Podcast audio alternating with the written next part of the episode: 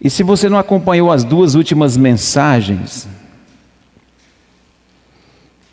de domingo, vá no canal do YouTube e assista essas mensagens, elas já estão editadas, né, Alisson? Elas editadas não passam de 30 minutos, nenhuma. Então, porque elas foram editadas, não está mais com o período de louvor nem nada. Então, acho que uma tem 25, 26 minutos, a outra 28, 29. E aí, essa é a terceira parte. Então, você vai acompanhar o raciocínio. Essa mensagem da direção profética de domingo para cá tem sido muito assistida.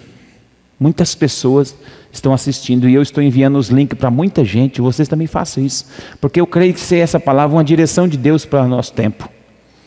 Tá bom? Glória a Deus. Vamos ler o texto. Antes de você ler o texto comigo, nós precisamos assim dar uma uma recapitulada rápida, porque Elias entra diante do rei Acabe, e ele vai dizer para o rei Acabe naquela época que sobre a ordem dele e a palavra dele não ia chover por aqueles próximos anos.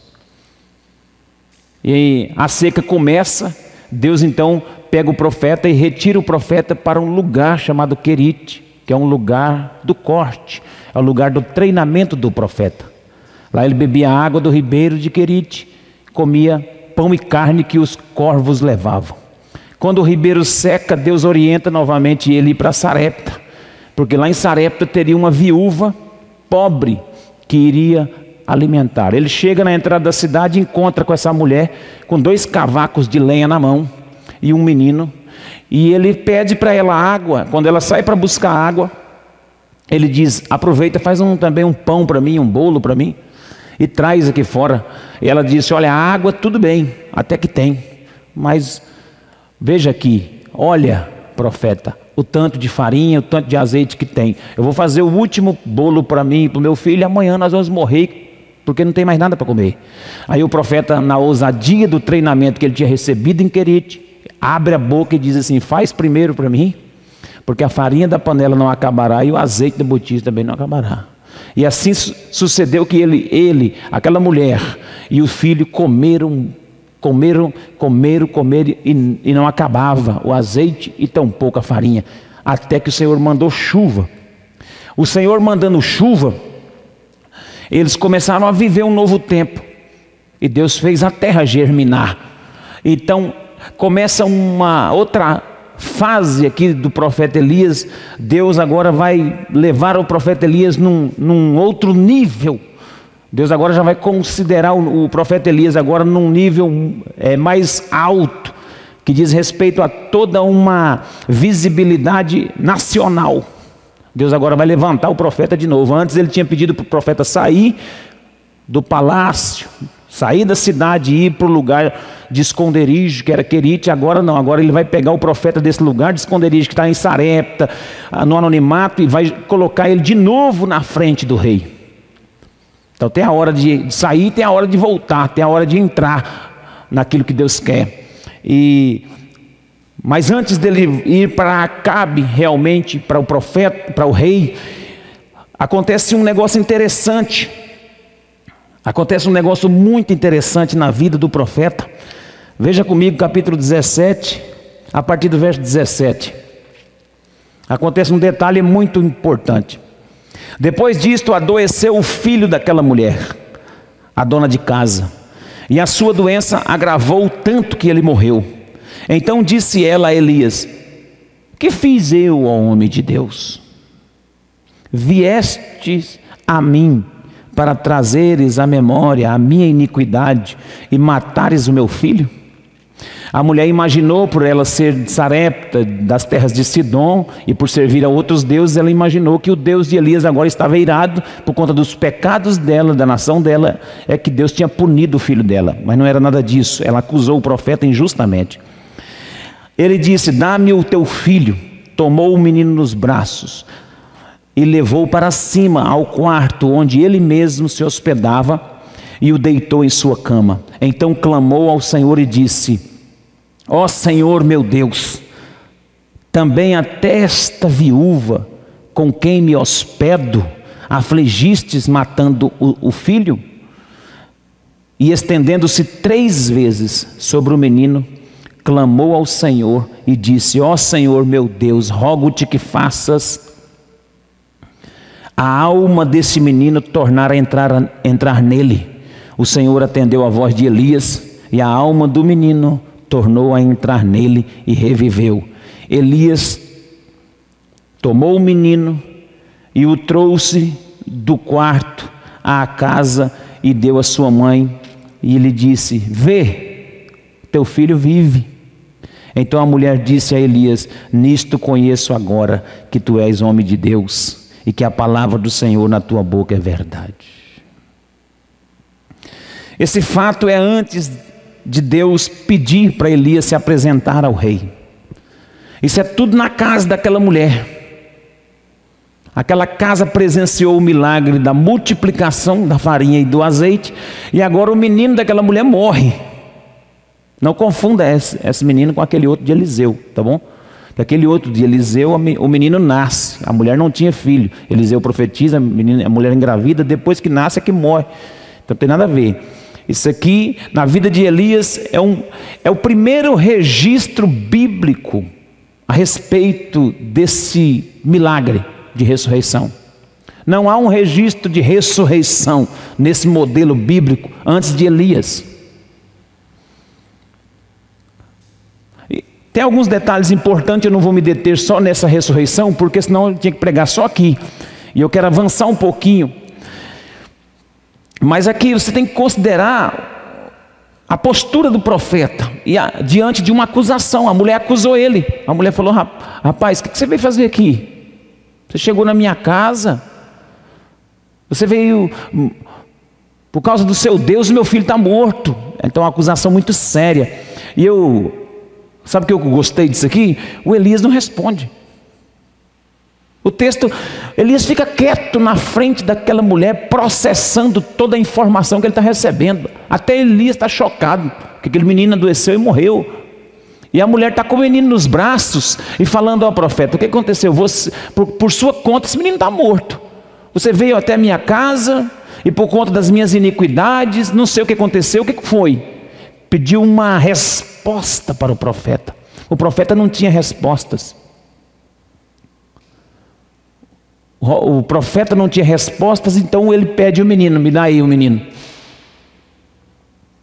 Interessante, irmãos, que, que às vezes a gente fala, mas não age. Ele não falou, ele agiu, pegou o menino e levou o menino para um alto, para o quarto, aonde ele se hospedava. Ele dormia lá em cima, era o quarto do profeta. Então ele leva para aquele esconderijo e vai lá e conversa com Deus. E ele falou: oh, Deus, até essa pobre viúva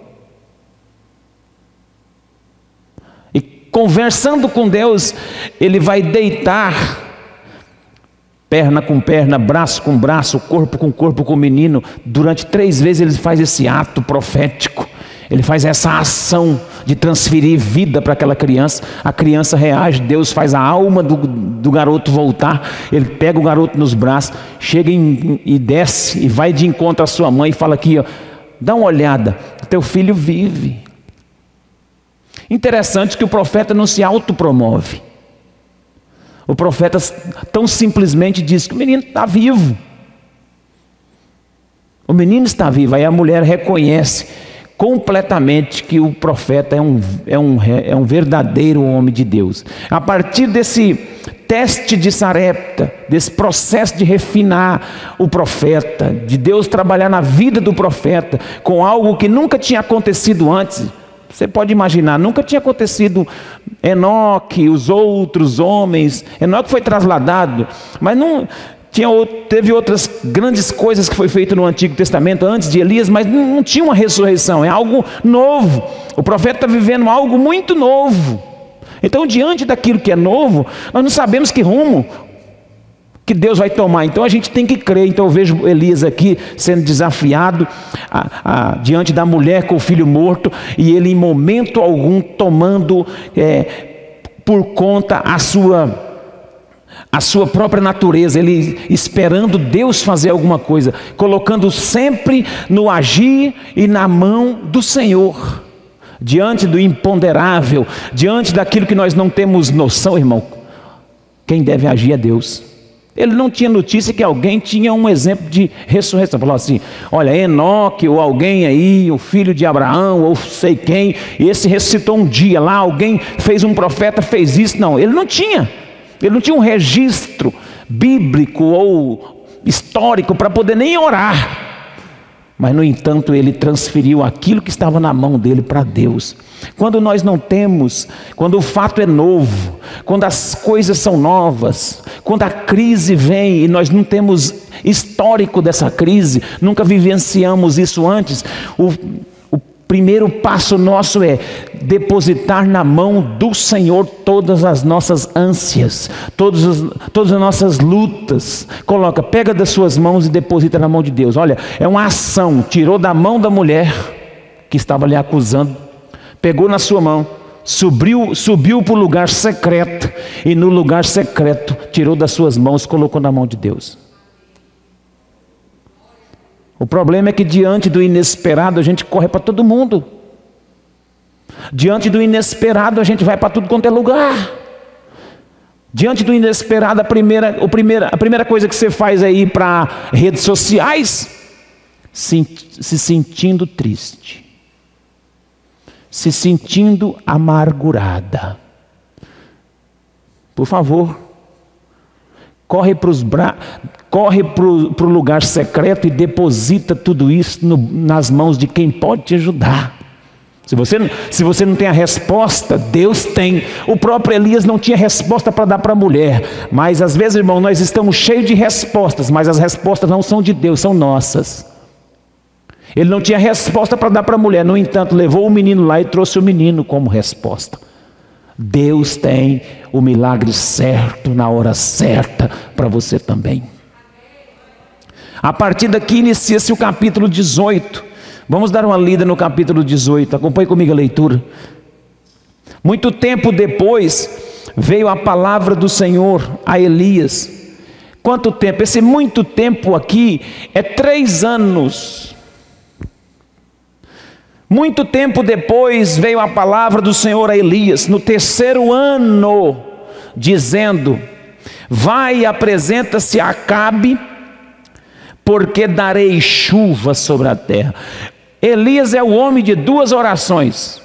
Elias orou para não chover e tornou a orar e o céu deu chuva. Duas orações marcou a vida do profeta. Ele, Tiago diz no capítulo 5 que Elias é semelhante a nós.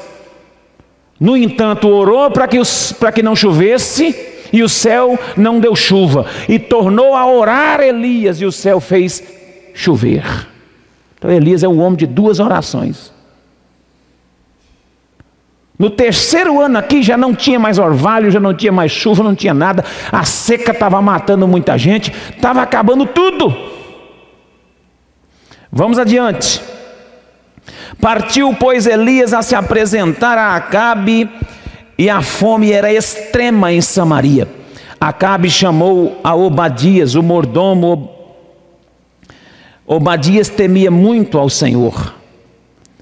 Porque quando Jezabel exterminava os profetas do Senhor, Obadias tomou cem profetas e de cinquenta em cinquenta escondeu numa cova e os sustentou com o pão e água. Disse Acabe a Obadias: Vai pela terra a todas as fontes de água e a todos os vales. Pode ser que achemos erva para que salvemos a vida aos cavalos e mulos e não percamos todos os animais. Repartiram entre si a, entre si a terra para percorrerem. Acabe foi à parte por um caminho, Obadias foi sozinho por outro.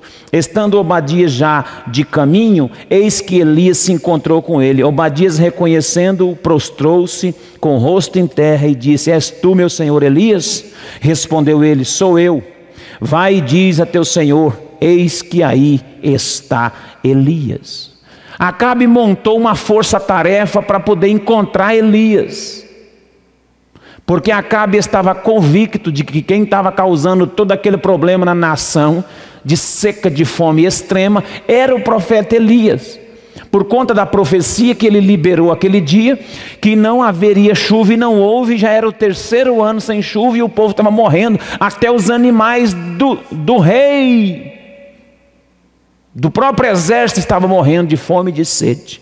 Então ele levou o profeta Obadias, que tinha uma certa ligação com os profetas de Deus, mas que tinha muito medo do rei Acabe, e ele pediu para Obadias sair por um lugar, ele saiu com outra turma por outro. E Obadias encontra Elias, e Elias disse assim: Pode ir lá e dizer a Acabe que eu estou aqui. Vamos continuar. Respondeu-lhe ele: Sou eu Vai e diz a teu senhor que eu estou aqui, que aqui está Elias. 9. Porém ele disse: Em que pequei para que me entregues teu servo na mão de Acabe e ele me mate? Tão certo como vive o Senhor teu Deus, não houve nação nem reino aonde o meu Senhor não mandasse homens à tua procura. Veja bem, Obadias falou: Você não sabe de nada, Elias. Não tem nação, não tem rei, não tem contato algum na face dessa terra que Acabe não mandou te procurar. Tá todo mundo, você é o homem mais procurado, não só aqui em Israel, mas em todas as nações vizinhas. Quando Deus esconde a pessoa, irmão, o inferno não encontra. Elias estava escondido por Deus e agora Deus vai fazer Elias se apresentar a Acabe. Continua, continua comigo.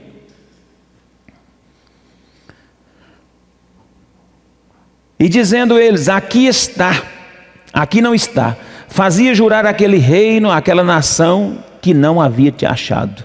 Agora, verso 11: Tu dizes, vai e diz a teu senhor: Eis que aqui está Elias.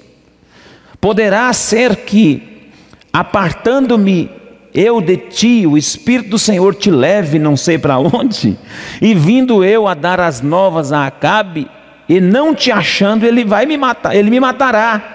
Eu, contudo, teu servo, temo ao Senhor desde a minha mocidade. Acaso não disseram ao meu Senhor o que eu fiz quando Jezabel matava os profetas do Senhor? Como escondi cem homens dos profetas do Senhor e de cinquenta em cinquenta numas covas os sustentei com pão e água? E agora tu dizes, vai e diz a teu Senhor, eis que aqui está Elias, ele me matará. O homem ficou com medo.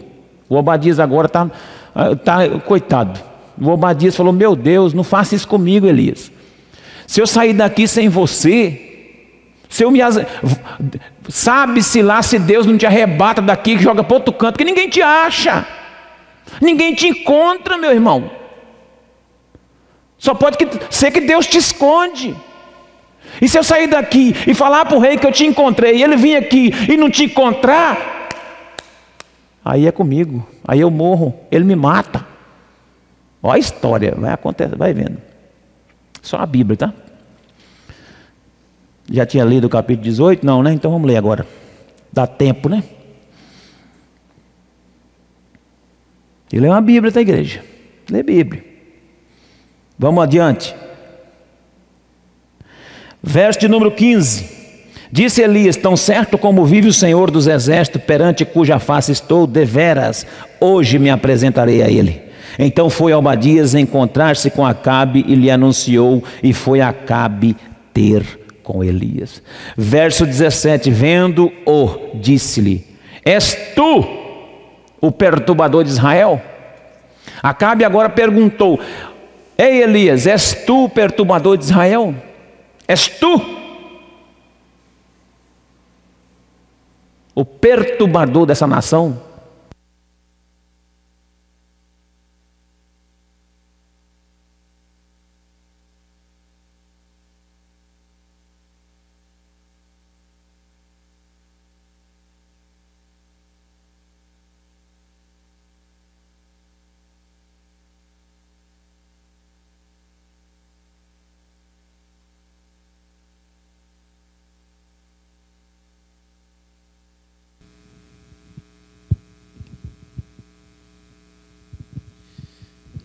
Ele disse assim: És tu perturbador de Israel?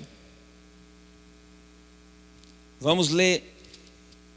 Respondeu Elias, verso 18: Eu não tenho perturbado a Israel, mas tu e a casa de teu pai, porque deixastes os mandamentos do Senhor e seguiste aos balaíns.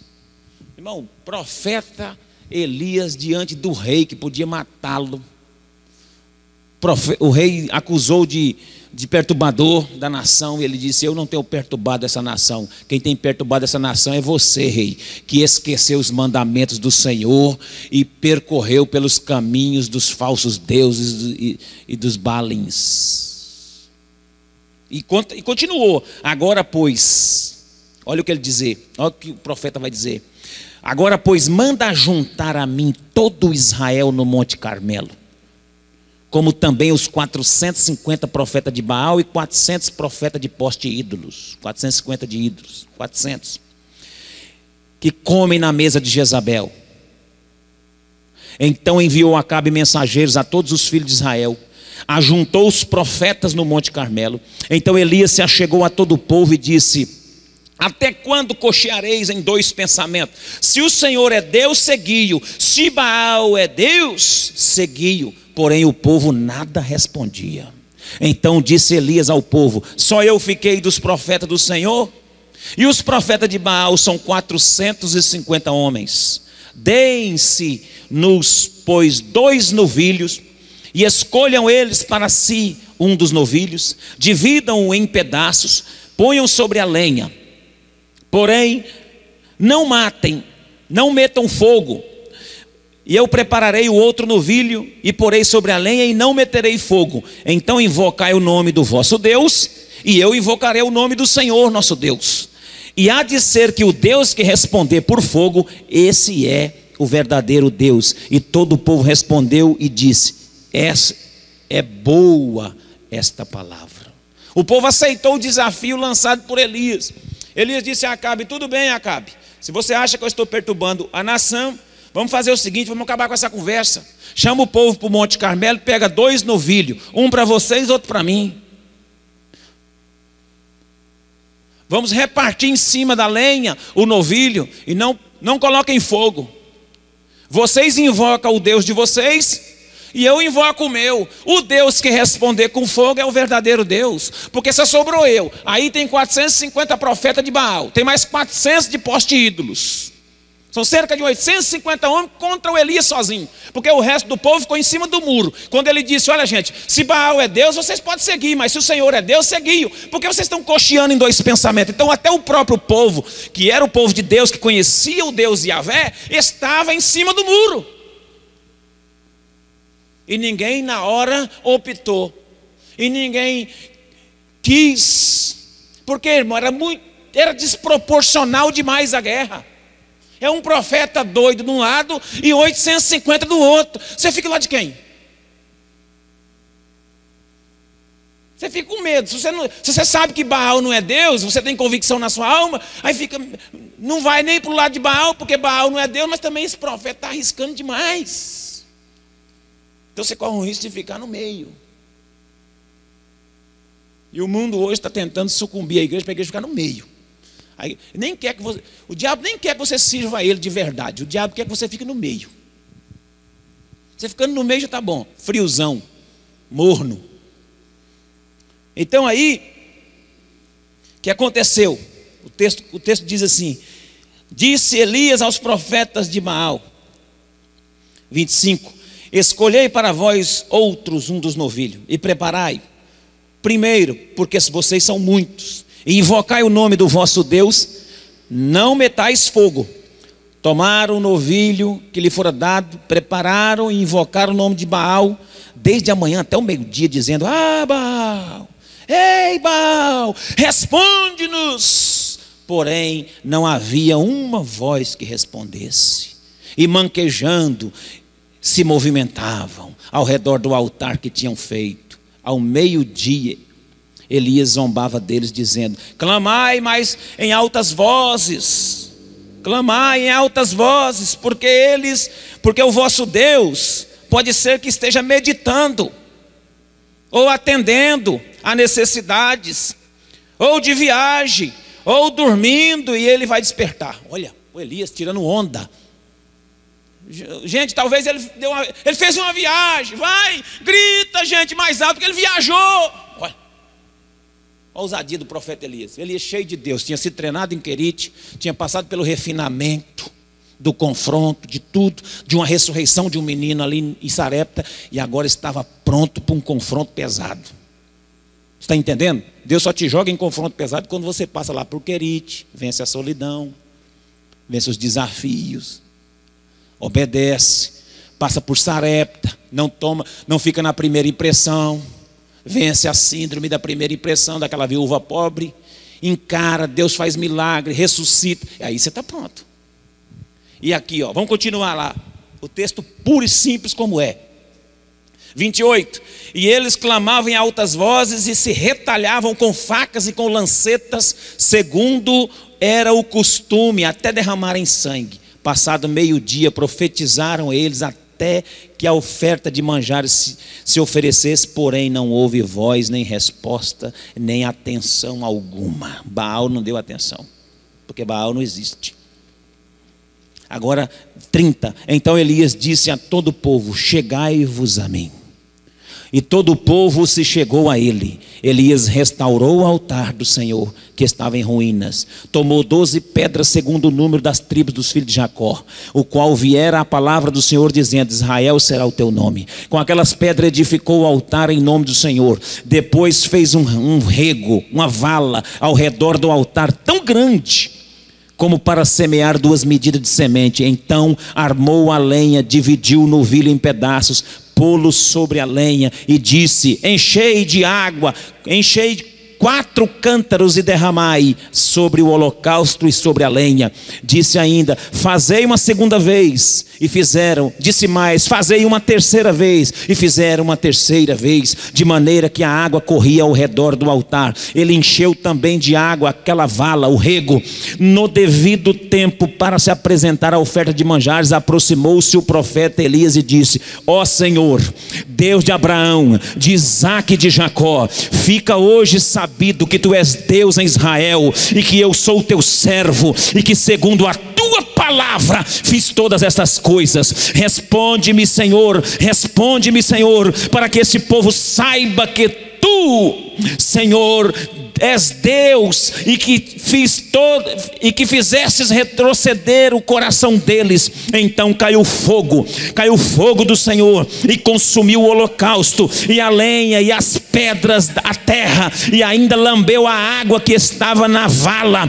O que vendo todo o povo caiu de rosto em terra e disse: Só o Senhor é Deus, só o Senhor é Deus, só o Senhor é Deus, só o Senhor é Deus.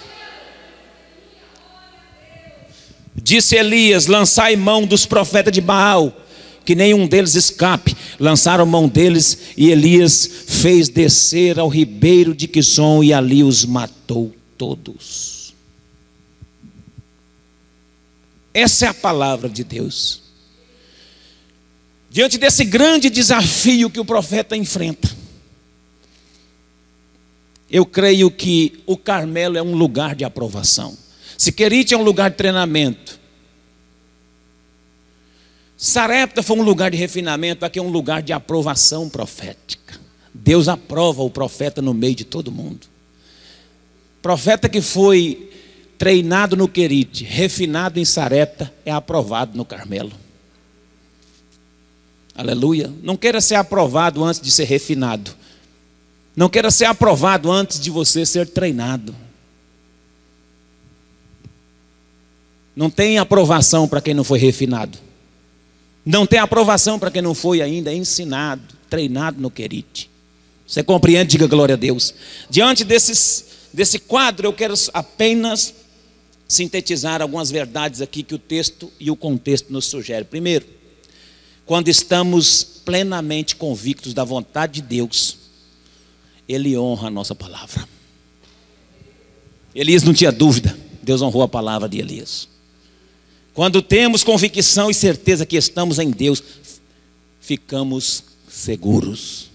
Agora, se você viu uma pessoa insegura, é porque ela não tem certeza que ela está em Deus. Podemos estar desempregados. Já pensou? Tem gente que está desempregado, mas está seguro.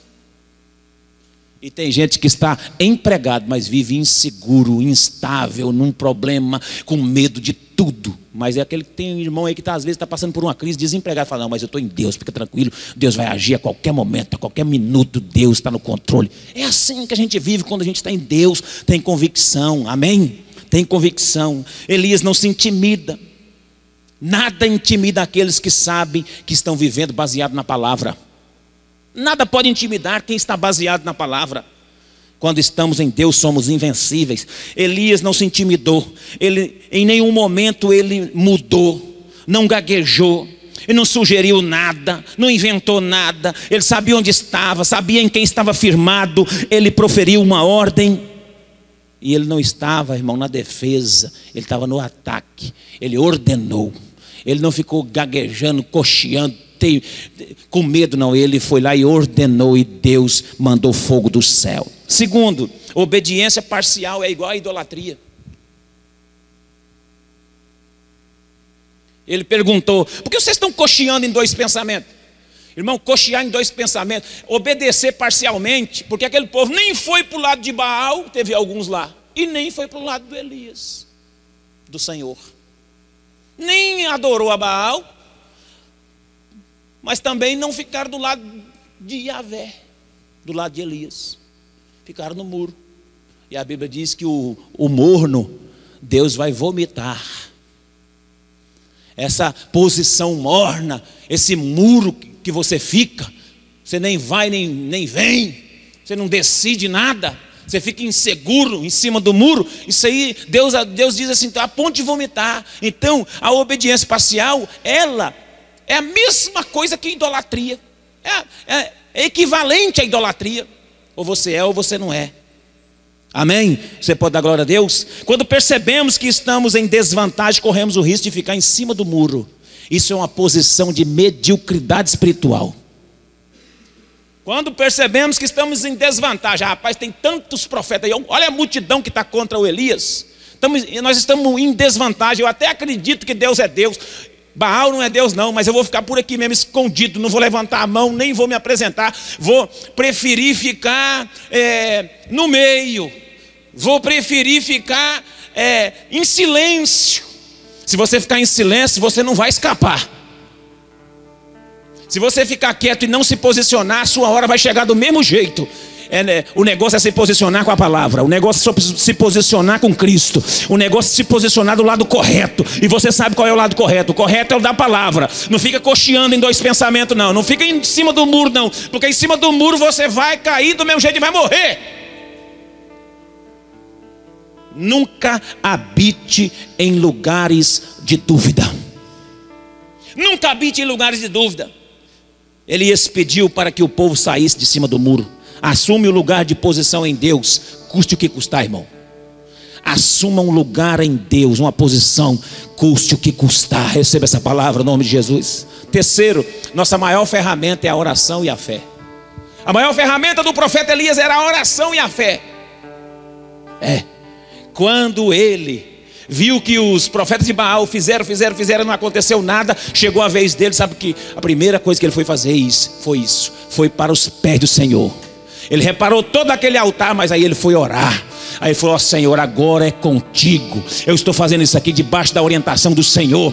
Eu não inventei nada disso, foi o Senhor que me orientou, o Senhor que me mandou para cá. E aqui estou, e é o Senhor que vai mandar fogo. Incrível, incrível que quando nós temos convicção de que é Deus que está no controle, nós somos ousados. Sabe o que é estava faltando lá? Água, irmão. água era a maior riqueza daquela época. A água tinha acabado. A água tinha acabado. Valia ouro, valia, val, o que mais valia lá era água. Ele jogou água uma vez, jogou água duas vezes, jogou água pela terceira vez. Aquele povo viu aquele profeta maluco desperdiçando água em tempo de crise hídrica, em, em, em época de crise. Não tinha água para beber, não tinha água para os animais, não tinha água para nada, estava seca três anos. Elias mandou jogar água na vala, enche isso aí, deixa escorrer água à vontade ousadia, sabe por quê? Ele tinha ousadia porque ele sabia que quando terminasse aquilo ali, ele sabia que a chuva viria. Ele sabia porque ele tinha orado. E Deus tinha mandado cerrar os céus, mas agora Deus tinha mandado se apresentar a Acabe, que ele ia mandar chuva. Deus que falou. Deus falou: vai lá e se apresenta para o rei, porque eu vou dar chuva sobre a terra. Você leu isso no texto? Você leu isso? Ele falou: vai lá e se apresenta diante do rei. Olha o verso de, ó, capítulo 18, verso 1. Muito tempo depois veio a palavra do Senhor a Elias no terceiro ano, dizendo: Vai, se apresenta a Acabe, porque eu darei chuva sobre a terra. Ele falou: Pode gastar essa água toda aí, joga tudo essa água aí, porque depois de terminar isso aqui, vai vir chuva, abundante chuva, porque Deus já falou que vai vir chuva, e a chuva vai vir, e Deus vai molhar toda a terra. Então Elias tinha convicção de em quem ele estava obedecendo. Ele tinha ora, ele por isso ele orou com fé, orou ousadamente e declarou aquilo ali. Sabe, irmão, ore. Ore.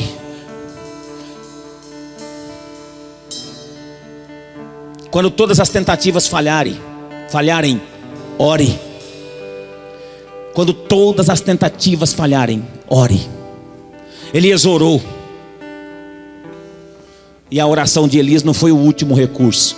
Sabe qual é o nosso problema, irmão? Nós oramos sempre com, como último recurso. Elias não orou como último recurso, ele orou como primeiro recurso. Ele colocou o altar e orou como primeiro recurso. Ele orou primeiro. Ele orou primeiro. Sabe, eu li um texto, um depoimento de do filho de Hudson Taylor, missionário China. Ele escreveu assim: Durante 40 anos o sol nunca se pôs na China, sem, sem que deixasse de dizer, sem que deixasse meu pai em oração, deixasse de ver meu pai em oração. O sol na China durante 40 anos nunca se pôs, sem antes ver meu pai em oração era uma testemunha. Ore como primeiro recurso, não como último. E por fim, uma vida completamente dedicada ao propósito de Deus pode fazer diferença. Elias era apenas um, cercado por 850 profetas e sacerdotes pagãos. No entanto, todos eles foram silenciados por um único profeta dedicado a Deus. Quando você está você tem uma vida dedicada ao Senhor. Pode vir quem vier, pode vir o que vier contra a sua vida. Você vai vencer. Vamos ficar de pé.